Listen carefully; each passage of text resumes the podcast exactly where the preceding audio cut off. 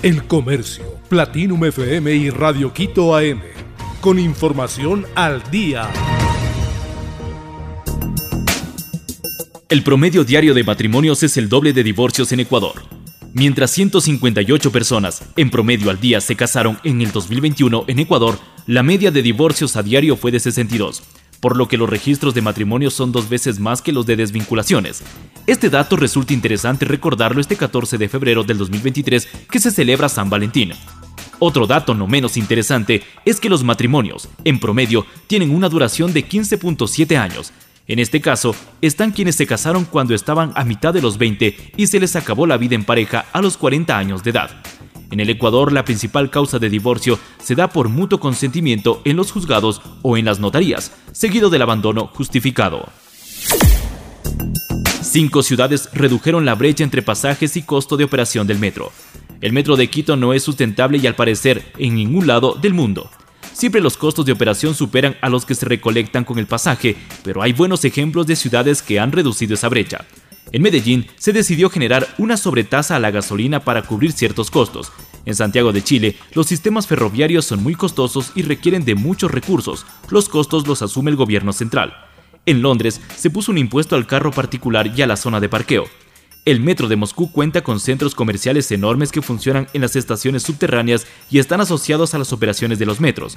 Otra alternativa es capturar el valor de las mejoras que genera el metro a las propiedades adyacentes como en Bogotá. Petroecuador no tiene contabilidad ni auditoría actualizada. La nueva gerente encargada de Petroecuador, María Elisa Soledispa, tiene dos tareas urgentes. Deberá contratar una empresa autorizada para llevar la contabilidad de la petrolera estatal y revisar el monto de giro que tiene el titular de esta entidad pública. Así lo informó el lunes Fernando Santos, ministro de Energía y Recursos Naturales No Renovables. Santos advirtió que el gerente general de Petroecuador tiene una capacidad de giro de hasta 100 millones de dólares. Para este tipo de transacciones, el titular de la petrolera estatal no requiere la aprobación del directorio. PSG recuperó a Kylian Mbappé para enfrentarse al Bayern. Hace 10 días Kylian Mbappé estaba totalmente descartado para afrontar al Bayern de Múnich en la ida de los octavos de final de la Champions League.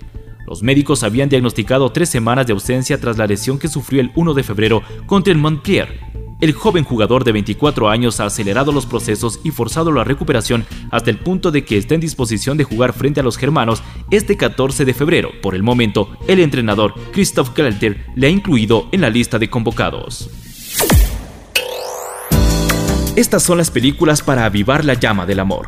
Este 14 de febrero resulta ideal para disfrutar de una buena maratón de films. Esta es la lista. Titanic, la clásica película de James Cameron, regresó a las salas del país en 3D y 4K para conmemorar el vigésimo quinto aniversario de su estreno. Hasta que nos volvamos a encontrar se titula la comedia romántica producida por Netflix. Mira quién habla es una comedia romántica estadounidense de 1989 dirigida por Emmy Herkling y protagonizada por John Travolta y Christy Alley. Notting Hill es una de las películas románticas por excelencia, Julia Roberts interpreta a una famosa actriz que se topa por casualidad con el propietario de una librería, Hugh Grant. El Comercio, Platinum FM y Radio Quito AM. Con información al día.